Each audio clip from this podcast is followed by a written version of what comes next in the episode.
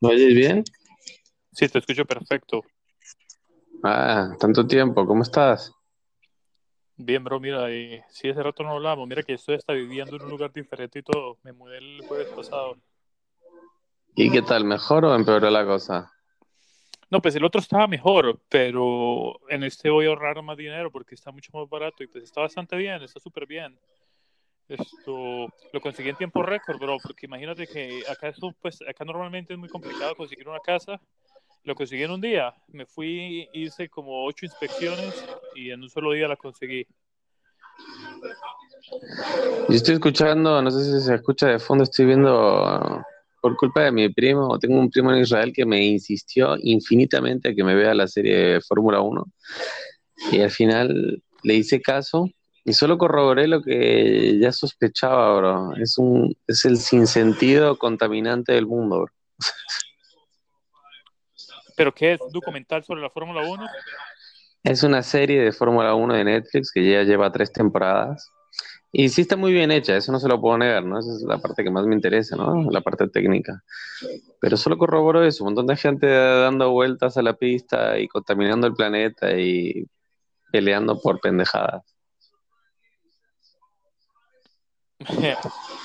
bueno, espérate, pero el día que fui, retomando lo de la mierda que estaba hablando, el día que fui a hacer las inspecciones, no te lo conté. Mira que llegué a una casa y timbro y nadie abre. Y entonces pasa como, no sé, como un minuto, nadie abre, ya me iba a ir y de pronto de la ventana al lado abre, alguien corre la cortina. Imagínate como un cuasimodo con retraso mental, un monstruo sale batiendo los brazos y haciendo así como que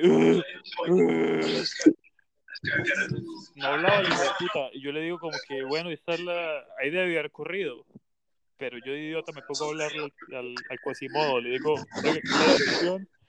y me sigue haciendo como que y me hace como que me vaya. Entonces yo ya me iba a ir y sale un tipo bro sale un tipo del, del garaje de la casa otro fenómeno de circo, un tipo con vitiligo, como más o menos de la India, así morenito, con bigotito. Y me dice que, pues que, ah, sí, que yo era el que iba a ver el cuarto, que me estaba esperando, y no sé qué. Segundo aviso, bro, yo debía haberme ido entrar a la casa.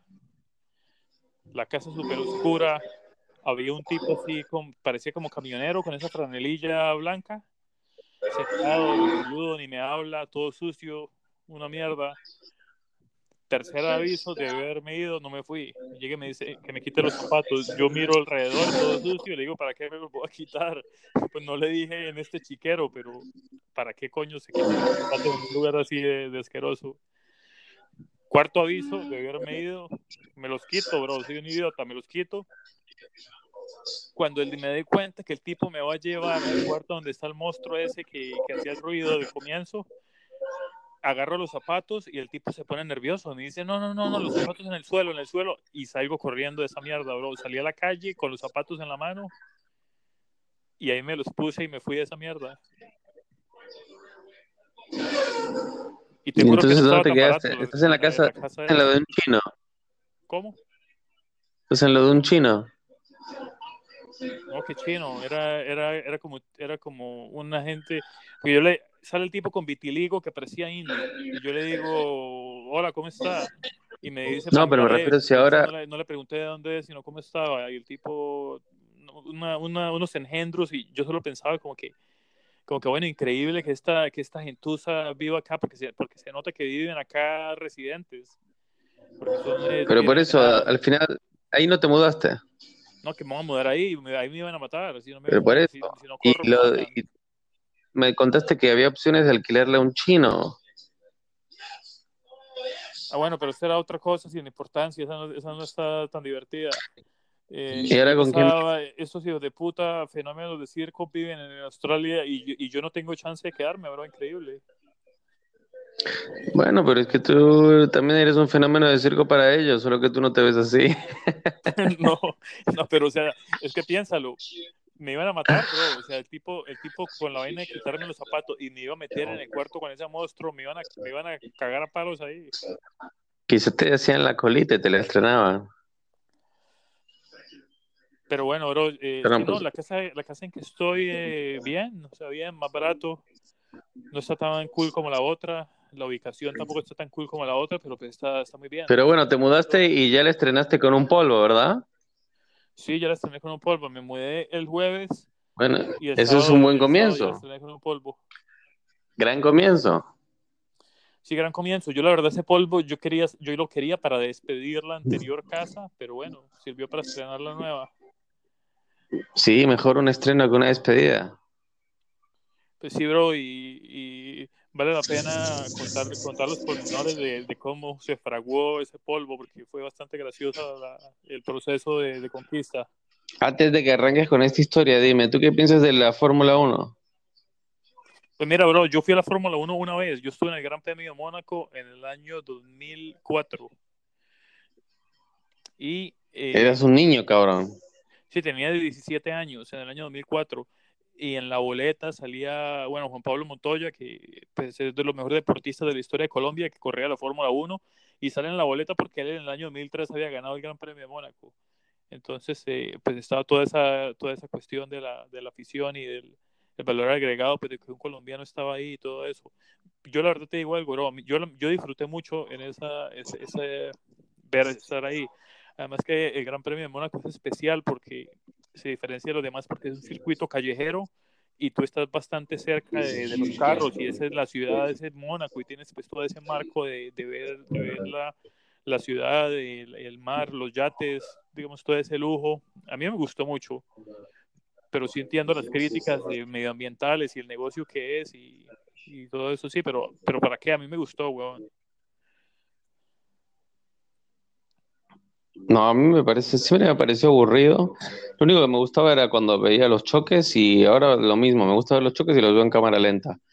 Y me hace gracia cuáles son las palabras que más utilizan todos estos pendejos que se dedican a esto. Básicamente se resumen a push, push, frustrating, opportunity. Esas son las dos palabras, las tres palabras que utilizan y las utilizan todo el tiempo.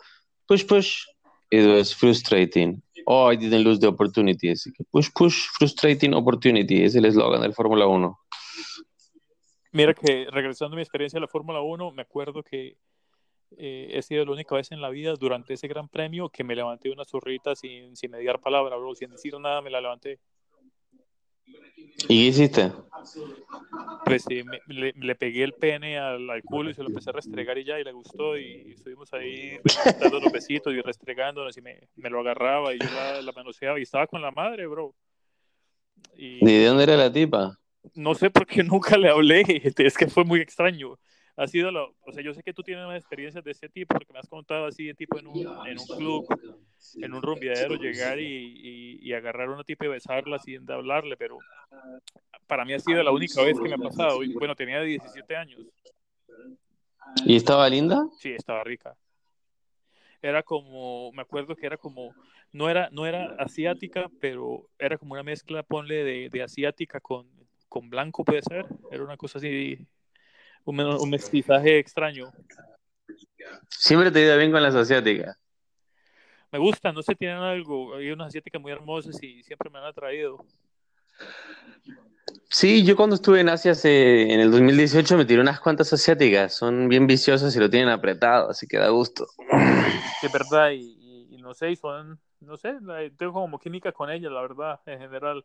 Aunque bueno, párrafo aparte de lo de la yo- China, ¿no? Que es un, no es ni párrafo, es un capítulo aparte, un libro aparte. Un libro perdido. Sí. Bueno, a ver, inicia tu la- las peripecias para llegar al buenadado polvo. Bueno, ponle que la conocí hace como, no sé, tres semanas, puede ser. Y yo fui a una fiesta de música electrónica y yo fui disfrazado de leopardo. Entonces, eh, ¿De dónde sacaste ese disfraz? ¿Lo alquilaste? no, en realidad, o sea, en realidad no es un disfraz como tal, es como, haz de cuenta, como una, cami- una camisa manga corta de botones y un, y un short, un, pantalón, un pantaloncito, todo de, de piel de leopardo. O sea, es- parece una pijama. ¿Y dónde sacaste esa mierda, cabrón? haz de cuenta una pijama de leopardo. Bueno, me puse una pijama de leopardo y... Pero lo y lo alquilaste. No, es mío, yo lo tengo acá.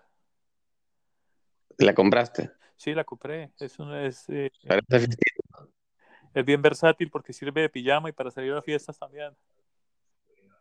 Bueno, te rindió un polvo. A ver, sigue. Entonces, el detalle es importante porque si no hubiera sido por el, por el leopardo, no, no hubiera hablado nunca con la tipa. Entonces estaba, estaba bailando y de pronto me empiezan como, a- o sea, directamente a hacer masajes en la espalda, bro. Me empiezan a manosear la espalda y los brazos. Y yo me volteo y es esta tipa. Y la tipa se la notaba ahí toda, toda drogada, qué sé yo, y, y efectivamente después le pregunté si, si había metido, había metido alguna cosa por ahí. Y, ¿De, de qué aspecto tenía la tipa? ¿cómo? ¿Qué aspecto tenía? O sea, que la describa físicamente, pues mira, no sé, no, no muy alta, eh, complexión normal, un poquito, no gorda, pero tampoco, o sea, más tirando gorda que flaca, pero sin ser gorda, pelo largo, castaño oscuro, o- ojos grandes. Eh, pone, se pone que se veía un 6, más o menos, para ponerle una calificación de 1 a 100, de 1 a 10, un 6 por ahí. Un 6 tuyo sería, sería un 5 mío. Ok. Bueno, entonces un 5. Y, y nada, pues Una gordita ahí que aguanta un poco. Empecé a hablar, empecé a hablar con la, porque yo me volteé y pues nada, empecé a bailar con la tipa y hablamos y, y pues cualquier cosa que yo le decía a la vieja le parecía que, no sé, que fuera, que le estuviera hablando, que le estuviera Dante Alighieri. Sí, algo así. Entonces, por lo menos, la, yo, la- cuando le dije, ah, yo también soy de Colombia, la tipa y gritaba y no sé qué, y estaba ahí todo eufórica, y, y yo era como que, pues, pues serio, ¿no? Yo era como que, bueno, pues no es para tanto, ¿no? Entonces seguí con la tipa y unos besitos y la cosa, y bueno, así, nos, así la conocí. Después, eh, de hecho, ella me empieza a hablar, ella me empieza a hablar después de la fiesta, y, y bro, se empieza a autoinvitar a mi casa, y dije, bueno, pues, quiere pinga rápido, ¿no? Qué, qué bien. Estaba calentita. Sí, ella, y ella, o sea, te lo juro, entre semanas se autoinvitó, me dijo como que, oye, ¿puedo ir a tu casa después de trabajar hoy? Yo como que, epa, pues bueno, está bien. Entonces, y esto está en la casa anterior. Ojo. Llega la, llega la tipa a mi, a mi casa y lo primero que me dice es como que, ay, ¿y en dónde me siento? Pero como que mira la, la sala, o sea, y, y- pues me, hizo- me hizo rara la pregunta, entonces la agarré y la llevé para el cuarto de una vez. Y le dije, bueno, no, no, siéntate, acá y la llevé para mi cuarto directamente. Y la tipa accedió, entonces yo dije, bueno, pues qué bien, o sea, esto va a ser eh, Super Express, qué rico. Pero llegamos, a la, llegamos ahí en la, a, la, cama, nos acostamos. Eh, bien, ya directamente para besarnos, rico. Y la tipa no quería desnudarse, bro. La tipa no quería desnudarse, empezó a poner eh, como peros, dijo que tenía la- el periodo, y yo, y yo dije, coño, pero, o sea, ¿cómo así que el periodo? ¿Para qué, para qué hace todo esto si, si supuestamente tiene el periodo? Miente. bueno, como que se lo restregué así un poco con, pues los dos con ropa y tal, y súper excitada, y, y yo le decía, pues, le decía guarrada, la tipa la copiaba, decía que sí, que qué rico, que me se lo metiera, que no sé qué, pero cuando yo intentaba ir a más, o lo- que el periodo, y que no, que no, que no, y que no. Entonces, bueno, yo dije, Bueno, pues ahí queda, queda una buena mamada o el anal, ¿no?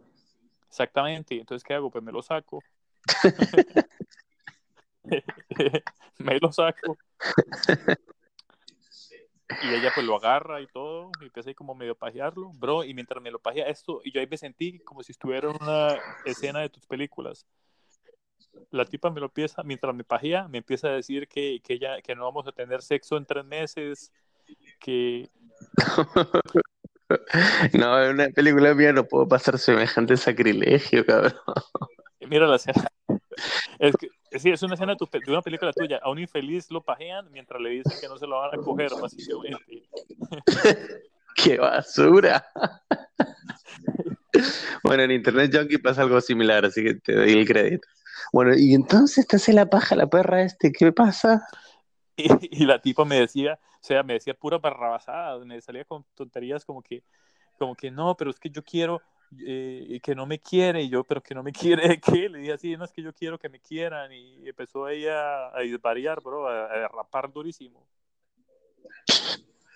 No le dijiste, cómetelo un poquito, vas a ver cómo te quiero después. exacto, yo tratando, y todo mientras me pajeaba, me decía que estuve un año deprimida en la cama, y me contaba un montón de vainas así, weón. ¡Qué plomo! Y la, y la típica, la típica de, de eh, charla de, de iluminada, de, de, coaching motivacional, que ella hizo un curso de meditación, y bueno, toda esa basura. Y... No, y ojitos de loca, carita de loca, pero yo, yo cuando yo la conocí, obviamente la tenía, pero yo, bueno, la tipa está drogada, pues qué cara va a tener, pero ya estando sobria, la tenía todavía, bro, carita de loca, así como nerviosita, le hacía un chiste y, y, y me respondía así como, esa risita, esa risita así de, de psicópata nerviosa, eh, o a veces le hacía un chiste y, y me decía idiota, o sea, ya insultándome, un desastre, bro. Epa. ¿Y te viniste? No, ¿En nada, su ni mano, en siquiera, su ni pecho? ¿En dónde te Ni viniste? siquiera la hizo bien ni nada, entonces, ni siquiera ni mierda, entonces, ¡Qué desastre! entonces pues, básicamente yo la eché, pues, la eché de la casa bien, ¿no? O sea, o sea chao ya. Y, y yo dije, bueno, no, pues una, una, un encuentro ahí como el del cuarto tipo extraño y, y, y chao. Pensé que iba a quedar ahí la cosa. Y la tipa me sigue llamando, bro, me sigue llamando y yo le, y yo le digo las cosas claras, ¿no? Le digo pues que no me interesa verla y le digo que no me gustó lo que pasó y bueno, le explico y todo eso. Que mejor es que no nos veamos porque pues no, pues no estamos en la misma página, ¿no? Y, y la tipa lo entiende como por tres días. Eso le pasa por no comer pene. La tipa parece que lo entendió por tres días, pero me siguió hablando y es más, en ese momento me gustaría leer el chat, pero de pronto me demoro, entonces no sé, pero después te mando los chats para que los leas, que no te los han enviado. Me empieza a, Resume, me empieza a resume. mandar un galimatías ahí, unas retaílas, bro. Y yo básicamente le digo, mira, volvemos a lo mismo, lo mejor es que no nos veamos y ya, o sea, ya, ya estuvo bueno. No, o sea, no, me- no, en serio no me interesa, estás buscando como, como un novio, ¿no? Yo no estoy buscando eso, eso la verdad. Y le, pues, le explico que, que, yo, que yo no tengo mucho tiempo acá, que no tiene sentido, que yo no estoy buscando pareja, que simplemente pues quiero quiero pues sí, una buena compañía y tener sexo y pasarla rico, que no se trata solo pues, de, de tener sexo porque pues eh, para eso son las prostitutas, ¿no? Que se trata pues de, de pasarla bien, pero sin, sin, sin apegos y sin, y sin drama, básicamente. Era una puta gratis sin ser puta. Eso era. No, pues la, la, la tipa estaba ahí como pseudo enamorada y quería que yo fuera el novio y que esperara tres meses enamorándola para que me lo diera y eso es lo que ella quería. Qué pesada. Entonces, bro, las, el segundo intento que yo le vuelvo a decir, mira, en serio, no, te juro, pues que mejor no nos veamos y ya, no pasa nada, no hay lío. Y otra vez vuelve a aparecer, bro, pero esta vez aparece y me dice como que quiere ir a mi casa, que qué rico, y yo le empiezo a hablar de sexo, de sexo, y la tipa, pues no me, o sea, dice que qué rico y no sé qué, que quiere venir a mi casa, y pues eso fue el sábado pasado y vino y cogimos. Así de una apenas entró, los- ¿se lo metiste? no tan, no tan de una, no tan de una, pero, pero sí, o sea, se quedó acá a dormir, se quedó a dormir y pues lo hicimos. Y, y bro, y, la- y la verdad Bueno, y me, y estuvo bien. me sorprendió un, un montón porque parecía otra persona, bro, o sea, ya, ya no la vi loquita, la vi, te juro que la vi madura, te juro que la pasé bien con ella. Esto, ¿Será que estaba bajo de las no drogas sé, me, di- antes? me dijo que, que, había, que había entendido todo lo, lo mío y que perdón y que, que yo tenía razón y que no sé qué, y parecía bien eh, pues vernos de vez en cuando y, y de hecho me pareció hasta agradable, me pareció agradable y, el- y el- al otro día me acompañó a conseguir cosas para la casa, fuimos a almorzar, me, me hizo masaje, me trajo aceite, aceite de coco y me hizo masajes, me, me regaló cobijas, me regaló almohadas, me ayudó a ordenar la ¿Te lo casa. chupó? ¿Te lo mamó? No, ¿sabes qué? No, ¿Sabes qué? ¿Con qué me salió? Eh, no, no sé si decir esto en el podcast, pero bueno, que fue puta, no, no, no estoy diciendo el nombre igual de ella, pero parece que tiene algún, ¿Con qué te salió? que tiene algún trauma, algo, algo que puede ser hasta delicado, que me dijo que después me iba a contar y que, y que mejor que de a poco y no sé qué, y tenía como algunos, Ah, la violaba un tío, seguro. peros ahí en algún momento, aunque yo lo pasé bien, pero tiene como algunas reservas y me dijo que usted me explicaba y yo intuí que alguna mala experiencia habrá tenido, no sé. No sé. Mm, típico en Colombia. Pero pues en general lo pasé, yo lo pasé bien, bro. Y además que ya mucho tiempo de abstinencia y, fue bueno, fue como la, la, sensación. Ya meterla empieza uno a salivar después de tanta abstinencia. La sensación fue bastante intensa.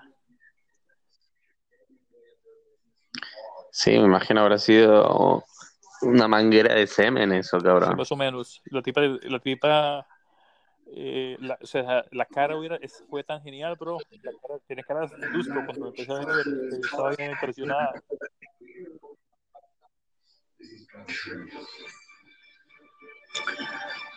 Bueno, enhorabuena.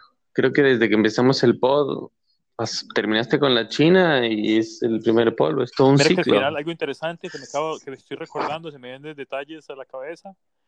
Al final ella me, me aceptó, bro, que ella estaba haciendo como la pantomima de la, de la, de, la colombiana intensa, pero pues que ella como que empezó a reflexionar de las cosas que yo le dije, como que qué bobada, el más me gusta, pues tiremos y pasémoslo bien, ¿no? O sea, que esto no, no hace falta, no hace falta actuar tanto, ¿no?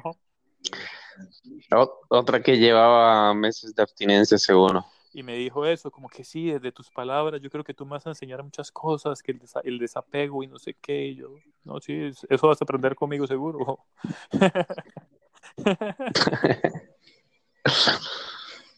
Ah, y bueno, a ver si te presenta algunas amiguitas también de, paisanas, te otro polvo. Por ahí le conocí una amiguita que estaba en la fiesta que no estaba nada mal, una costeña. Qué rico, ya por ser costeña suma puntos. Sí, a mí me tengo una especial debilidad por las costeñas.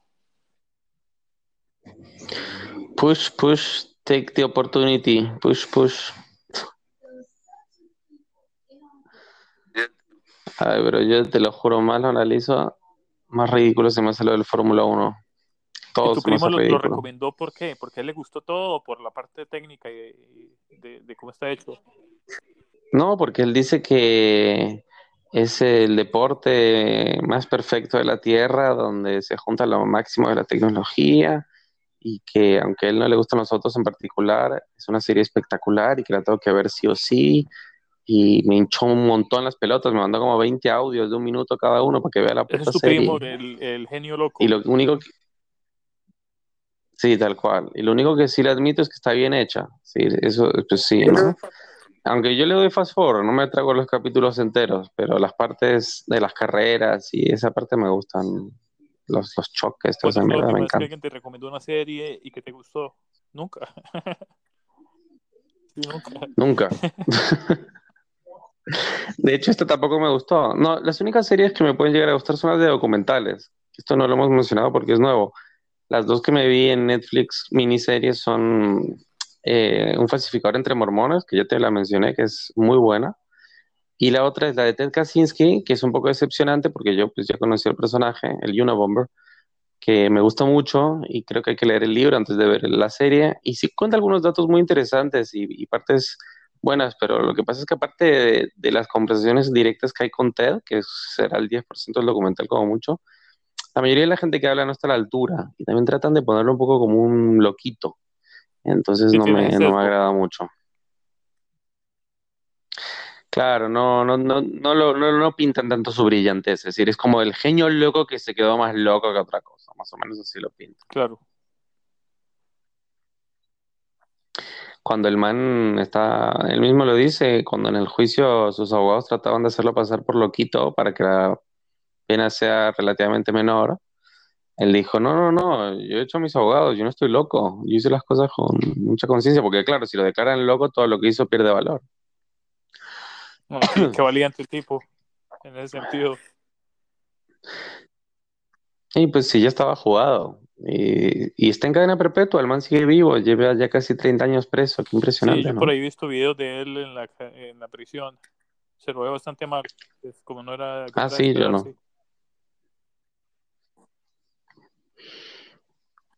Eh, y el otro, el falsificador de mormones, también tiene ocho cadenas perpetuas y lleva 35 años preso, pero ese tipo también tiene una historia espectacular.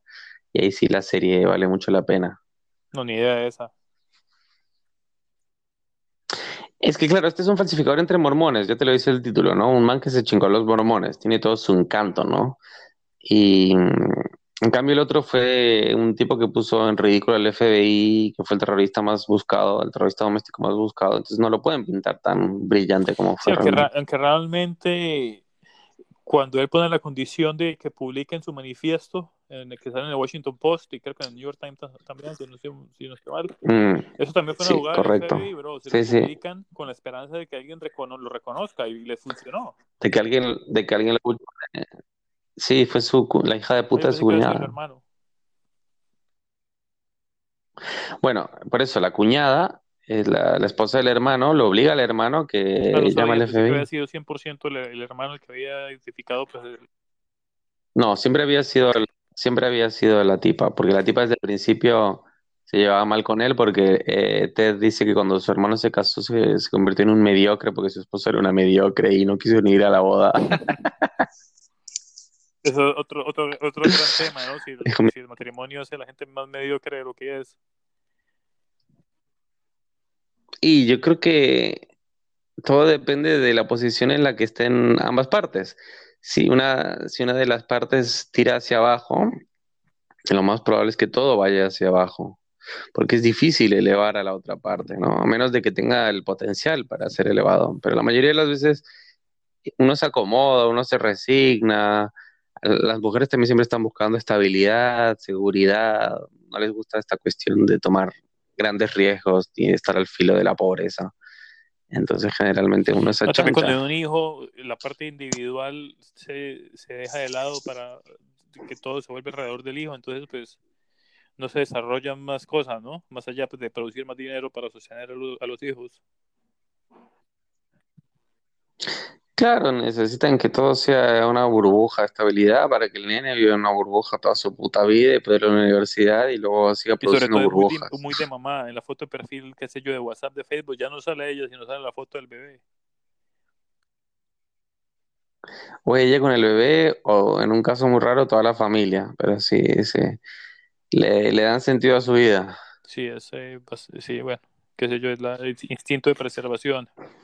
Querías, querías si la colombianita ahora que te tiraste te dice estoy embarazada y lo voy a no, tener. Te matas, cabrón. no. Un Y lo bajón, voy a ¿eh? tener. Esa parte lo voy a tener. Como que, uy. Claro. No, no hay posibilidad de negociación. Más o menos te está avisando que te va a sacar a mitad del salario. No, pero no, no, ya no, estábamos hablando de, de temas agradables, bro.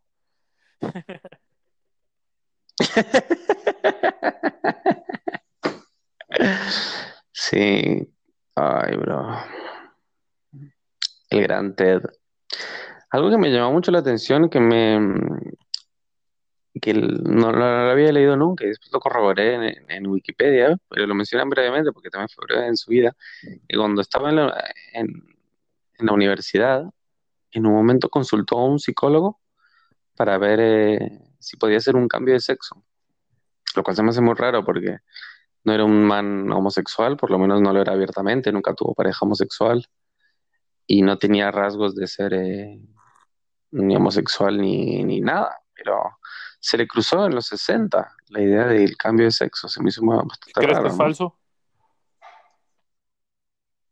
No sé si es falso o no, lo que sí, y ahí sí me cierro un poco más, el tipo estudió en Harvard y era un excelente alumno de Harvard, de hecho entró a los 16 años, era brillante en matemáticas y ganó los premios más difíciles de matemáticas.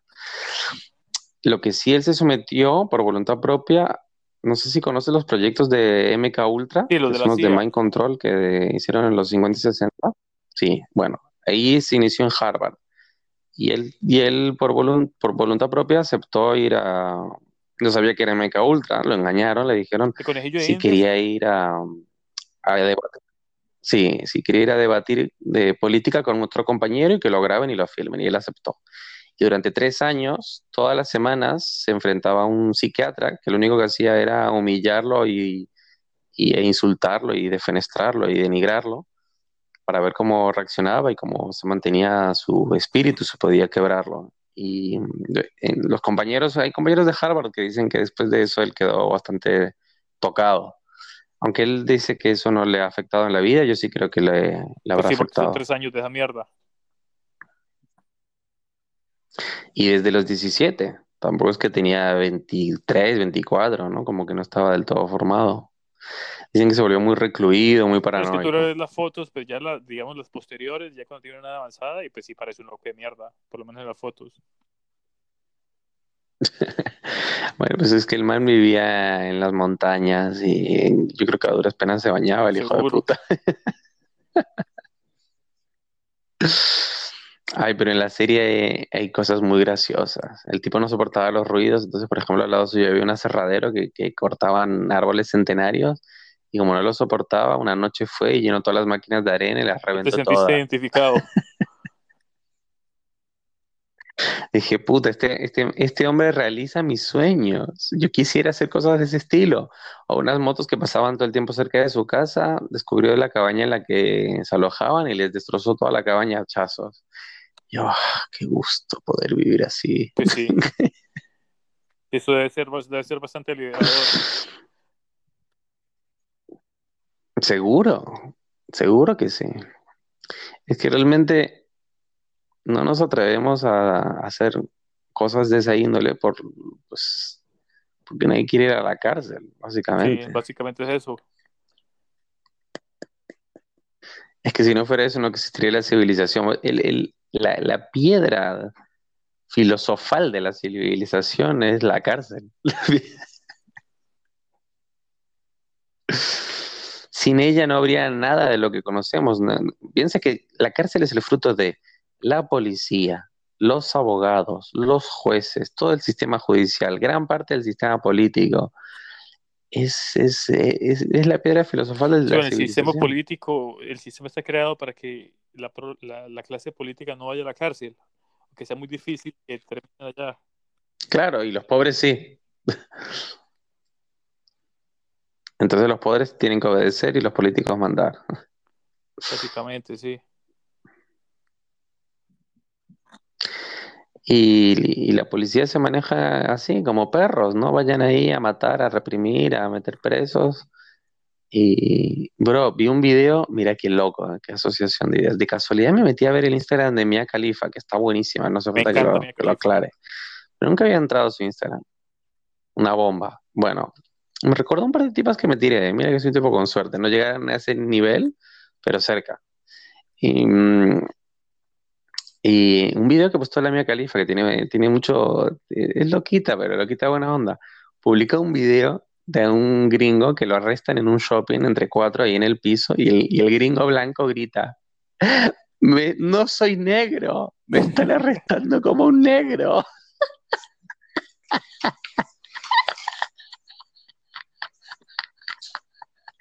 Y pensé, ya te llegó la hora. Te- Finalmente Me lograron la acordé que esa igualdad. tipa la, la, amena- la amenazaron los islam- islamistas, o quién sabe si ahora sigue algún bobo ahí, pero supuestamente, según ella, la, la amenazaron los islamistas porque creo que es un video donde sale con, con una hijab culeando, una cosa así. O por ser musulmana y hacer porno, una, una cosa así, la- como que la amenazaron. A lo mejor es mentira.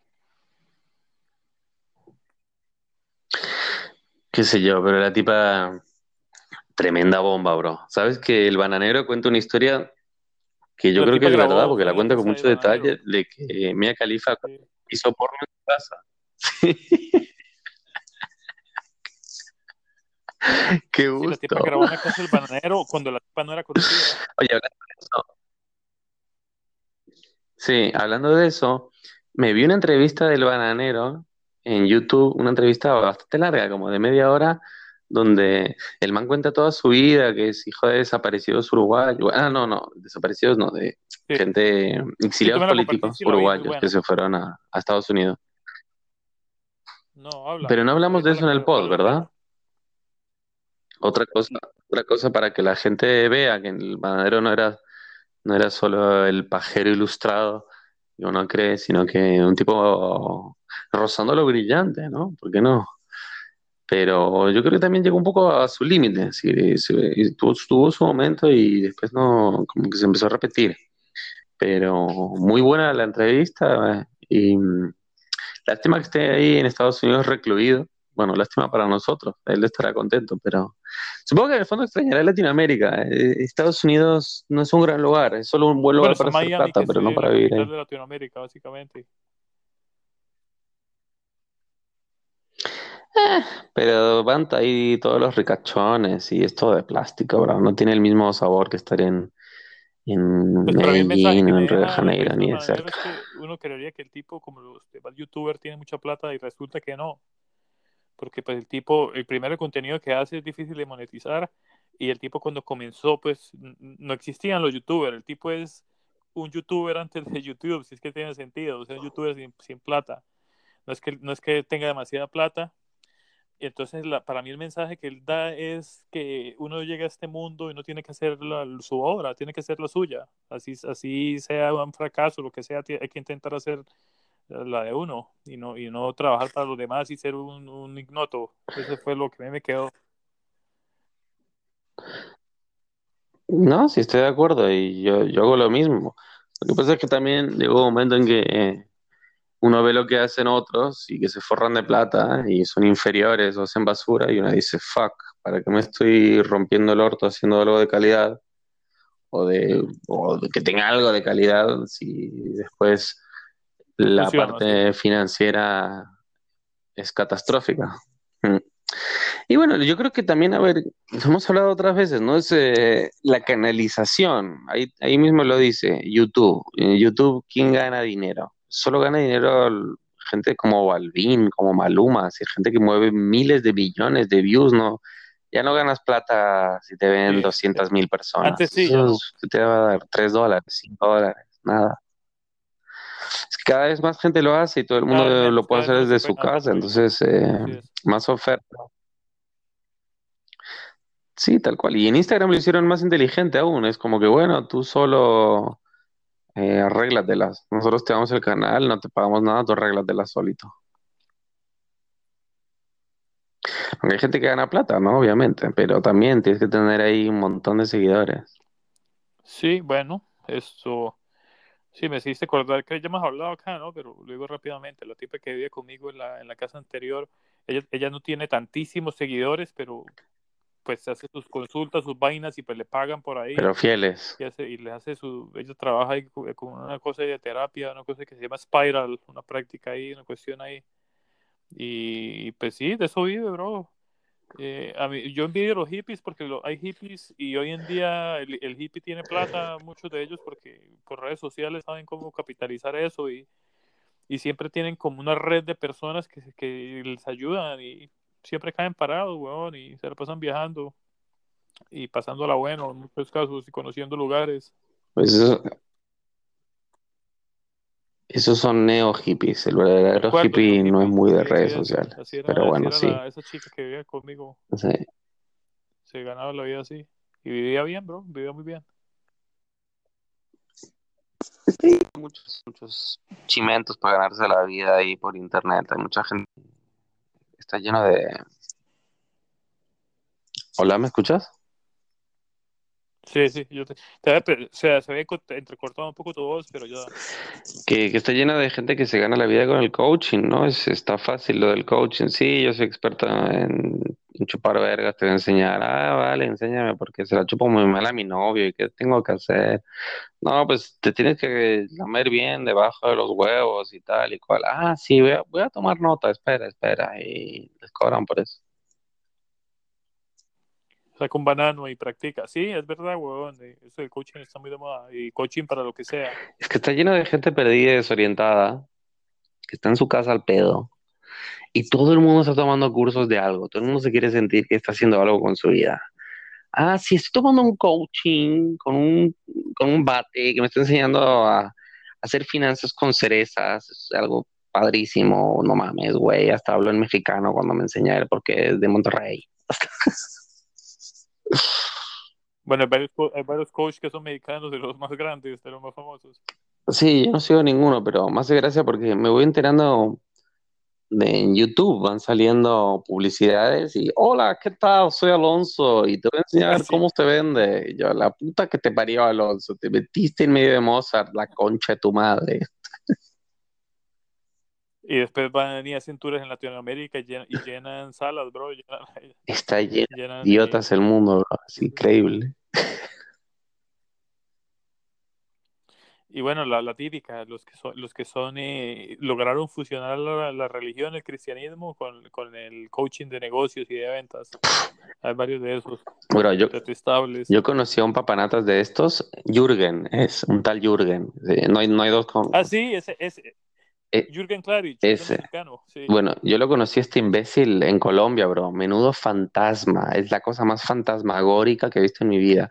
Y claro, pero este Gil tiene ahí sus credenciales, como nosotros teníamos una agencia de publicidad que trabajaba para Carlos Slim, para el grupo no sé qué, para chinga su madre.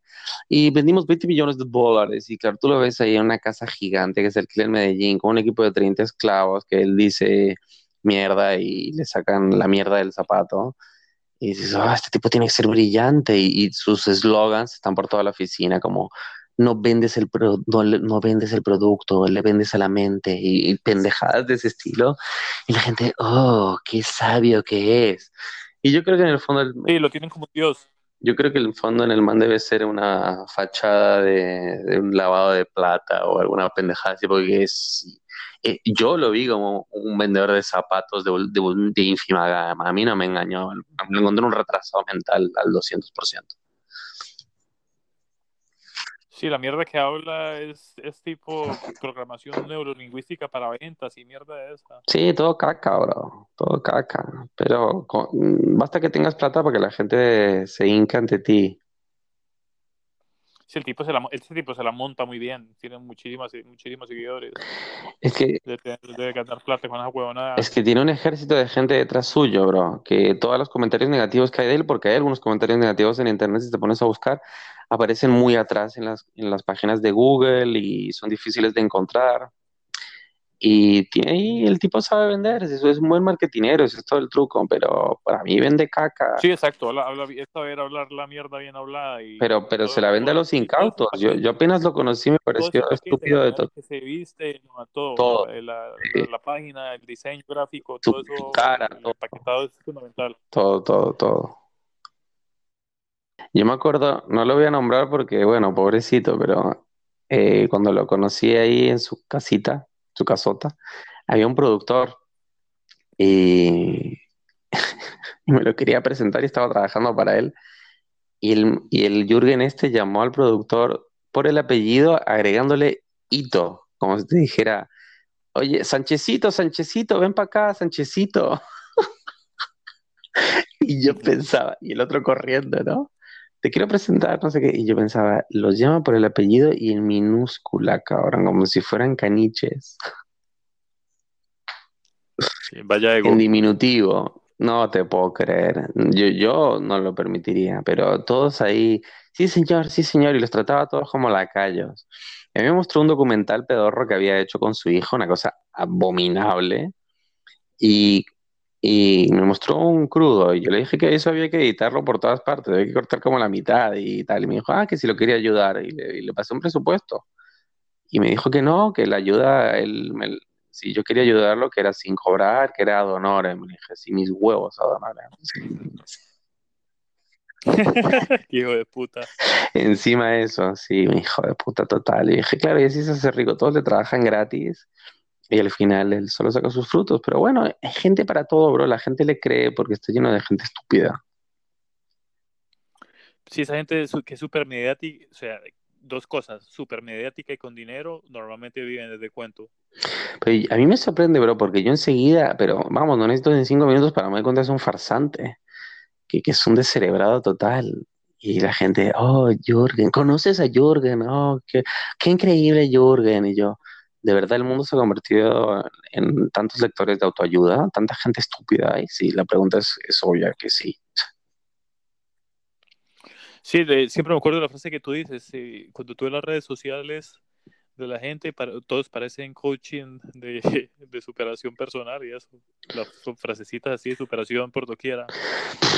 Pero ya, ya llega a unos niveles que me cansé de, de sacar screenshots porque ves un, un, culo fenomenal y una cita de Einstein al lado.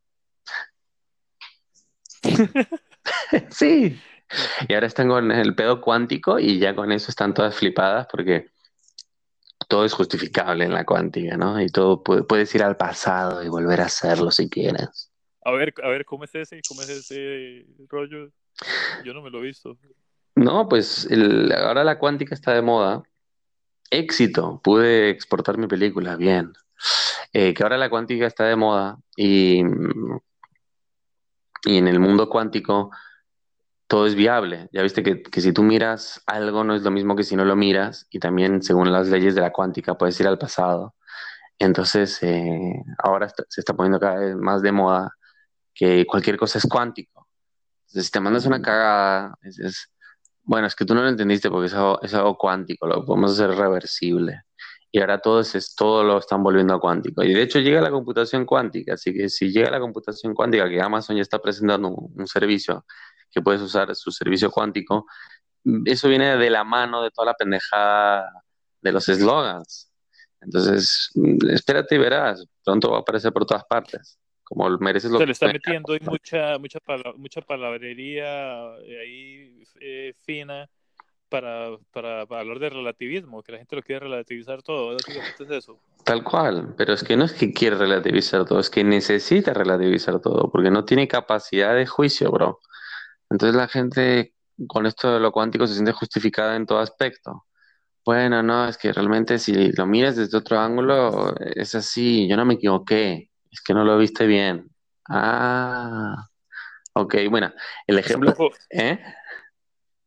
No, que hace poco hablaba con una tipa acerca de Nietzsche y me decía que, que, a Nietzsche se lo malinterpreta mucho y no sé qué. Y yo le decía que hay muchas cosas de Nietzsche que son demasiado, que son muy claras, que son tan claras que no admiten segundas lecturas.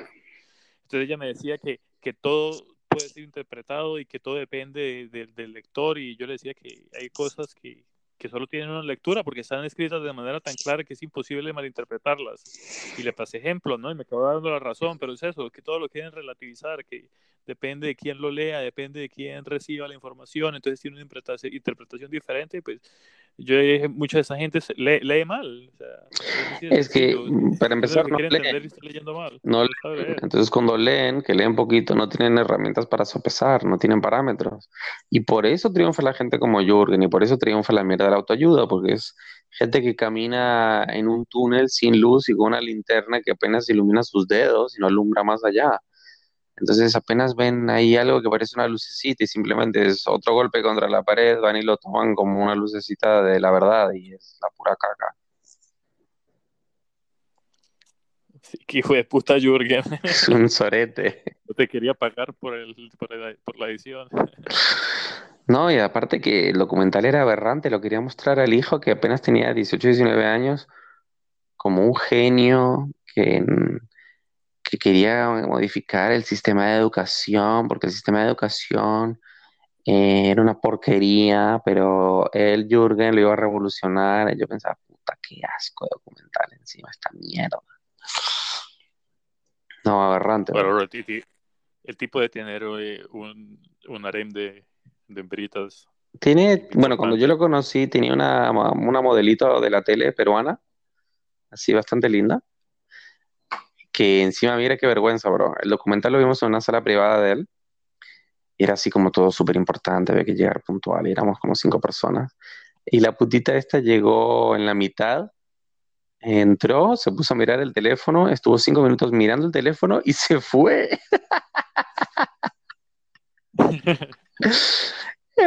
Yo pensaba, así de serio es este documental y así, y así lo quiere esta cabrona. Yo, yo, puedo, yo puedo matar a mi mujer si hace, llega a hacerme algo así.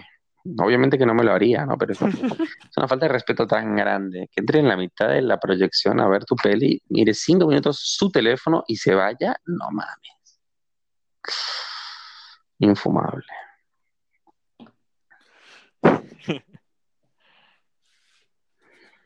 Y porque la tipa se lo coge, bro, y lo conoce, le conoce las costuras al Jürgen y le, y le importa un pito.